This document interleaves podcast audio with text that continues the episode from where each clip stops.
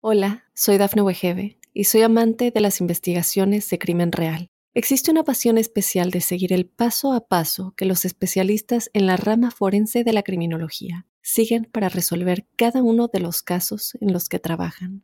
Si tú, como yo, eres una de las personas que encuentran fascinante escuchar este tipo de investigaciones, te invito a escuchar el podcast Trazos Criminales con la experta en perfilación criminal, Laura Quiñones Orquiza, en tu plataforma de audio favorita.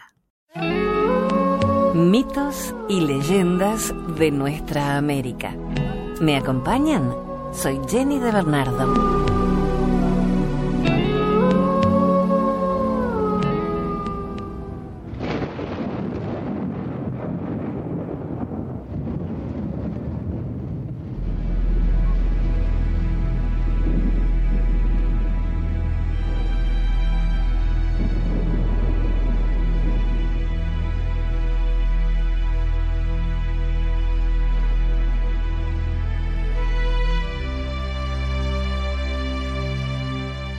La piedra movediza de Tandil, una leyenda argentina.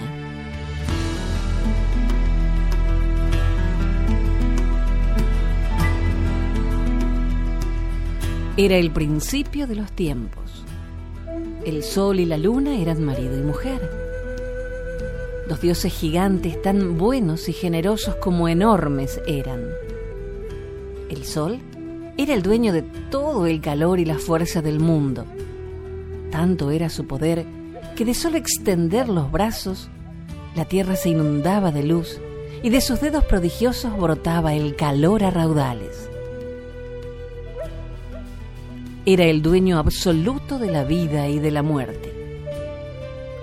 Ella, la luna, era blanca y hermosa, dueña de la sabiduría y el silencio, de la paz y la dulzura. Ante su presencia todo se aquietaba. Andando por la tierra crearon la llanura, una inmensa extensión que cubrieron de pastos y de flores para hacerla más bella. Y la llanura era una lisa alfombra verde por donde los dioses pasaban con blandos pasos. Luego, crearon las lagunas donde el sol y la luna se bañaban después de sus largos paseos. Pero los dioses se cansaron de estar solos y poblaron de peces las aguas y de otros animales la tierra. Qué felices se sentían de verlos saltar y correr por sus dominios. Satisfechos de su obra decidieron regresar al cielo. Entonces, fue cuando pensaron que alguien debía cuidar esos preciosos campos y crearon a sus hijos, los hombres. Ahora ya podían regresar. Muy tristes se pusieron los hombres cuando supieron que sus amados padres los dejarían. Entonces el sol les dijo, nada deben temer, esta es su casa. Yo enviaré mi luz hasta ustedes todos los días y también mi calor para que la vida no acabe. Y dijo la luna, nada deben temer. Yo iluminaré levemente las sombras de la noche y velaré su descanso. Así pasó el tiempo. Los días y las noches. Era el tiempo feliz. Los indios se sentían protegidos por sus dioses y les bastaba mirar al cielo para saber que ellos estaban siempre allí enviándoles sus maravillosos dones. Adoraban el sol y la luna y le ofrecían sus cantos y sus danzas. Un día vieron que el sol empezaba a palidecer cada vez más y más y más. ¿Qué pasaba? ¿Qué cosa tan extraña hacía que su sonriente rostro dejara de reír? Algo terrible, pero que no podían explicarse estaba sucediendo. Pronto se dieron cuenta que un gigantesco puma alado acosaba por la inmensidad de los cielos al bondadoso sol. Y el dios se debatía entre los zarpazos del terrible animal que quería destruirlo. Los indios no lo pensaron más y se prepararon para defenderlo. Los más valientes y hábiles guerreros se reunieron y empezaron a arrojar sus flechas al intruso que se atrevía a molestar al sol. Una, dos, miles y miles de flechas fueron arrojadas, pero no lograban destruir al puma, que por el contrario cada vez se ponía más furioso. Por fin, uno dio en el blanco y el animal cayó atravesado por la flecha que entraba por el vientre y salió por el lomo. Sí, cayó, pero no muerto. Y allí estaba extendido y rugiendo, estremeciendo la tierra con sus rugidos. Tan enorme era que nadie se atrevía a acercarse y lo miraban asustados desde lejos. En tanto, el sol se fue ocultando poco a poco. Había recobrado su aspecto risueño. Los indios le miraban complacidos y él les acariciaba los rostros con las puntas de sus tibios dedos. El cielo se tiñó de rojo, se fue poniendo violeta, violeta, y poco a poco llegaron las sombras. Entonces salió la luna. Vio al puma allá abajo tendido y rugiendo. Compadecida quiso acabar con su agonía y empezó a arrojarle piedras para ultimarlo. Tantas y tan enormes que se fueron amontonando sobre el cuerpo hasta cubrirlo totalmente.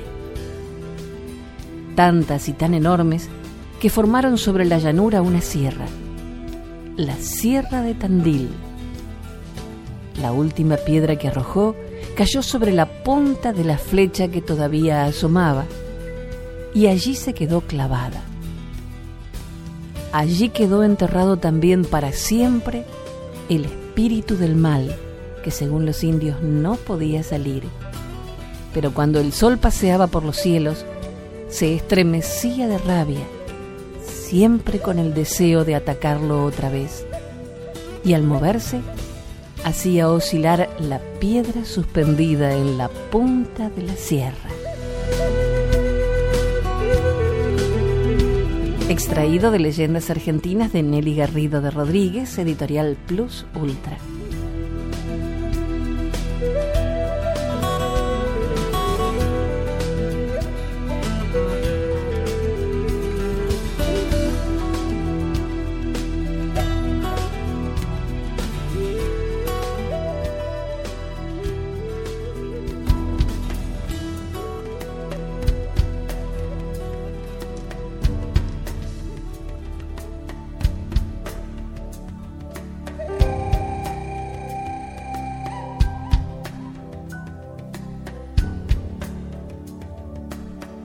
Viracocha, el mendigo. Una leyenda procedente de las montañas de Perú nos habla del mismísimo dios Viracocha, quien, en un intento por acercarse más a las inquietudes y corazón de los hombres, decidió tomar la forma de uno de ellos, concretamente de un mendigo. Con esta argucia, Viracocha quería además conocer hasta qué punto los mortales podían llegar a ser generosos o egoístas. Y bien que lo comprobó, ya que a lo largo de su periplo tuvo que lidiar con las peores facetas del ser humano. Transformado en un sucio y harapiento pedigüeño, el disfrazado Dios suplicaba una limosna por las calles pero sus súplicas eran respondidas con indiferencia, insultos y hasta algunos golpes.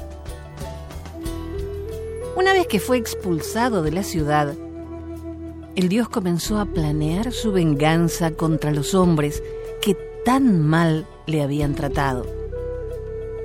Cuando de pronto una mano se apoyó en su hombro y un humilde labrador le ofreció comida y alojamiento en su casa, además de un baño reconfortante. Viracocha, ante tan generosa muestra de bondad, recompensó al labrador bendiciendo sus cultivos, que a partir de entonces serían los mejores del pueblo, y logrando así que el Dios se replantease sus ideas de castigar a la humanidad, ya que había visto que también existían hombres buenos, nobles y generosos.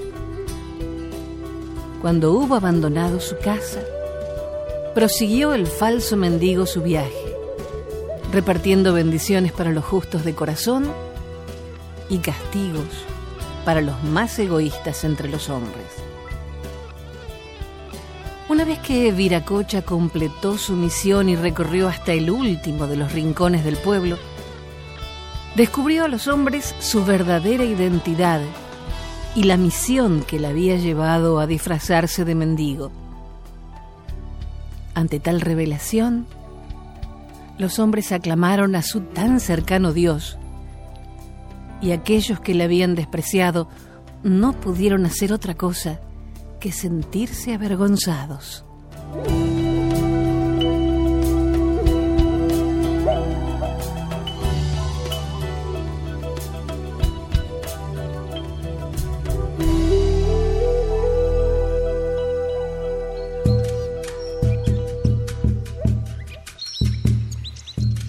Los diez mandamientos de los nativos americanos. 1. La tierra es nuestra madre. Cuida de ella. 2. Honra todas tus relaciones. 3. Abre tu corazón y tu alma al Gran Espíritu. 4. Toda la vida es sagrada. Trata con respeto a todos los seres. 5. Toma de la tierra lo que es necesario y nada más. 6. Haz lo que se debe hacer para el bien de todos. 7. Agradece constantemente al Gran Espíritu por cada nuevo día. 8.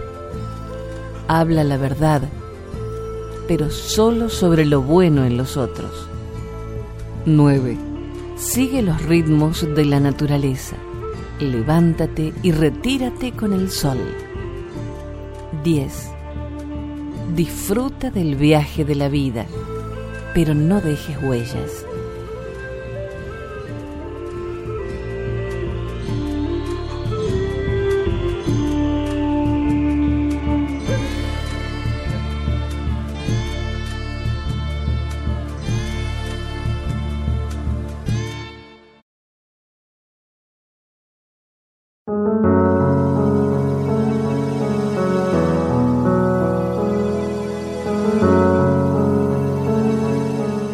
El Alicanto, una leyenda chilena. Dice una leyenda del norte de Chile que hay una curiosa ave que suele ser símbolo de buena fortuna para quien la ve. Es un pájaro de dorados colores llamado alicanto. Se cree que habita en los cerros donde se esconden yacimientos de minerales y metales preciosos, tales como el oro y la plata, lo cual explicaría por qué su visión es tan ansiada por los buscadores de fortuna.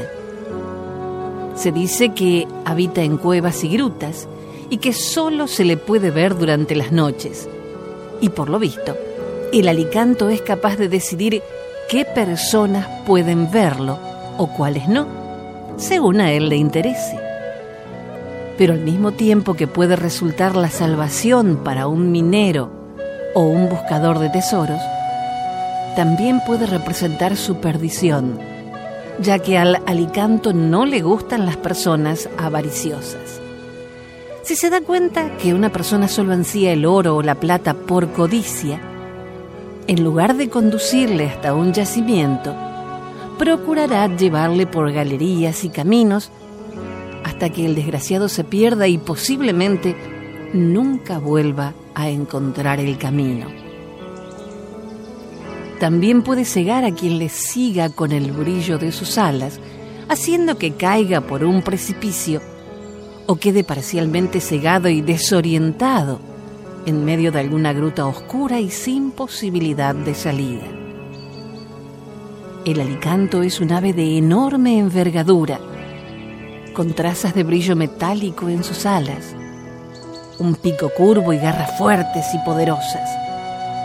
Entre sus cualidades más impresionantes están sus alas, que parecen brillar en la oscuridad, y el hecho de que se alimente de oro y plata. Y este brillo nocturno será diferente si el alicanto ha comido plata u oro. Mientras este hermoso pájaro tenga el estómago lleno, no podrá volar debido al peso de los metales, pero posee la cualidad de no dejar huellas, por lo que seguir su rastro sería tarea imposible.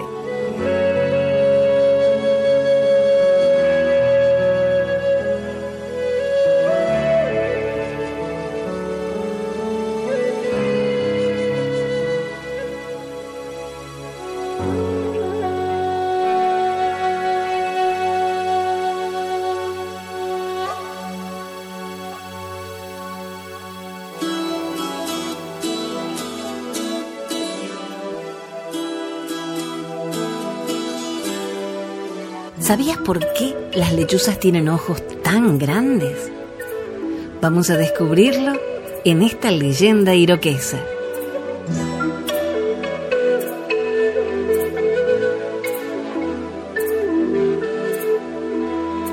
Rabueno, el hacelo todo, estaba ocupado creando varios animales.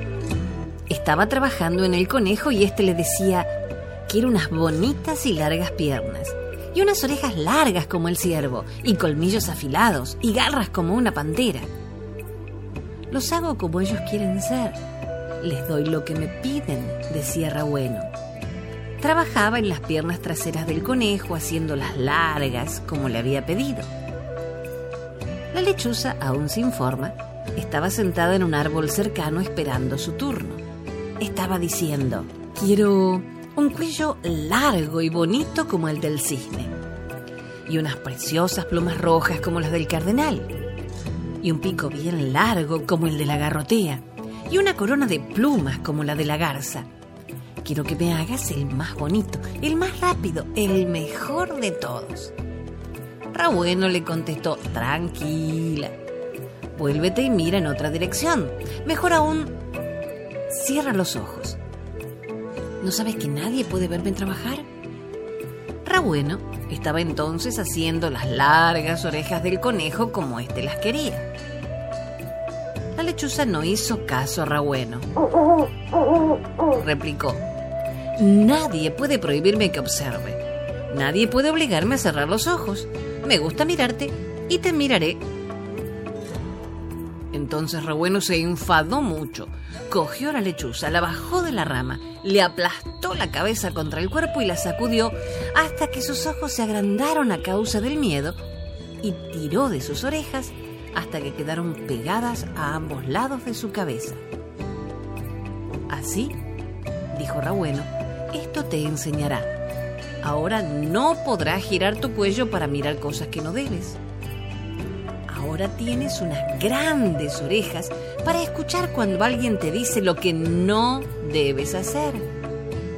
Tienes unos ojos grandes, pero no lo suficientemente grandes como para mirarme, porque permanecerás despierta solo durante la noche y yo trabajo de día.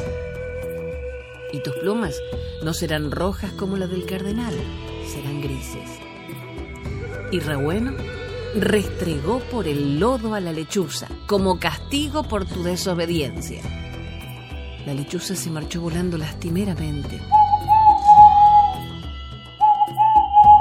Rabueno volvió para mirar al conejo, pero este se había asustado tanto del enojo de Rabueno que aunque el enfado no tenía nada que ver con él, se fue a medio hacer.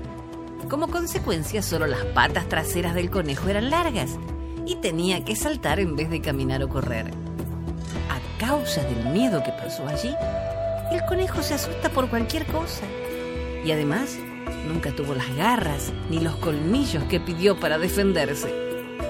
Si no se hubiese marchado corriendo aquella vez, ahora el conejo sería un animal completamente diferente, como una lechuza, que tiene la forma con la que Rabueno con rabia le había hecho, con unos ojos grandes, un cuello corto y unas orejas pegadas a los lados de la cabeza.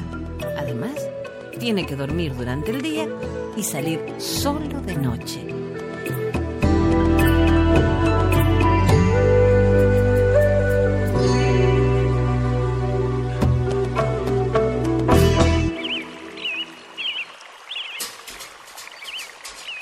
Las aguas del Bermejo.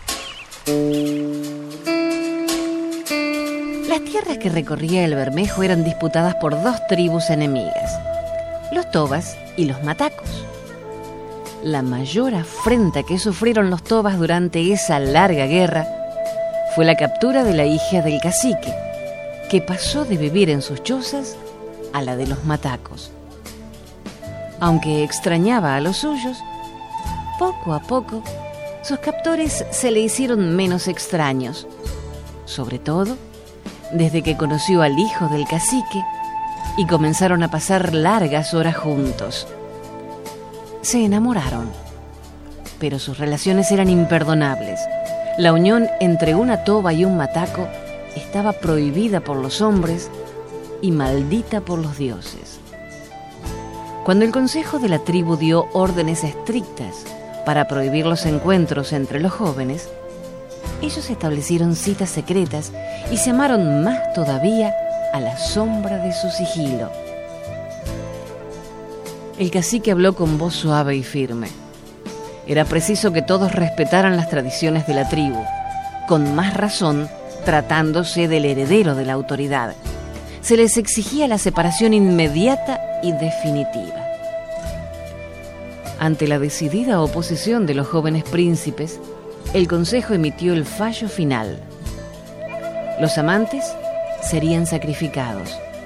Se les arrancarían los corazones y estos serían arrojados al río como lección y advertencia para quienes se atrevieran a contrariar las leyes de los hombres y las disposiciones divinas. Al mediodía, los jóvenes fueron llevados a lo alto del barranco y muertos por el ayagú. Cuando el agua aceptó sus corazones sangrantes, se tiñó de rojo para siempre. A los pocos días, hombres, mujeres y niños volvieron al barranco para comprobar la noticia que se había difundido. Los corazones no habían sido arrastrados por la corriente flotaban juntos, exactamente en el mismo lugar en que habían caído. Pasados varios días, se acordó sacar los corazones del agua y convertirlos en cenizas para que no quedara rastro de ese amor. A través de una gran ceremonia, quemaron los corazones en una gran hoguera. Cuando los indios se retiraron a sus chozas, solo quedaba un montículo grisáceo y una tenue cortina de humo. Días después, cuando un enviado volvió al lugar para comprobar que las cenizas hubieran sido dispersadas por el viento, vio con un asombro cercano al terror que donde estuviera la pira había crecido un arbolito desconocido. Entre sus hojas mostraba dos únicas flores rojas, una al lado de la otra en forma de corazón. A la sombra del letanetá, como llamaron los matacos a la nueva planta, y mecida por las aguas del río que encontró su nombre, nació entonces la amistad entre tobas y matacos, que todavía luchan en el monte para sobrevivir.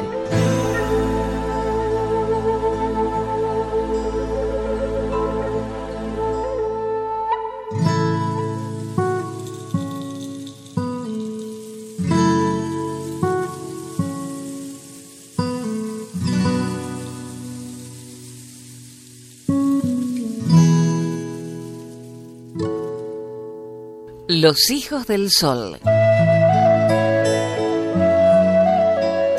Cuenta la leyenda Rarámuri que en el origen el sol y la luna eran dos niños vestidos con pencas de magüey que vivían en una casita techada con ramas de arbustos de campo. sin luz ni compañía. Por eso crearon a los tarahumaras, para no estar tan solitos. En aquellos tiempos, Honorúame, dios del sol, luego de crear el mundo quiso probarlo. Para ello tomó varias mazorcas, las desgranó y con el maíz formó una figura de hombre a la que sopló tres veces para darle vida. Posteriormente hizo a la mujer a quien le dio cuatro soplos de su aliento, ya que necesitaría más fuerza para parir a sus hijos. Así creó la raza del maíz. Al mismo tiempo, en el reino de la oscuridad, el hermano del sol, es decir, el diablo, molesto y envidioso del nacimiento de los Rarámuri, quiso tener su propia creación. Pero como en su reino no había maíz, modeló una figura de ceniza a la que le dio un soplo para vivir. Entonces nació el hombre blanco, Ochabochi.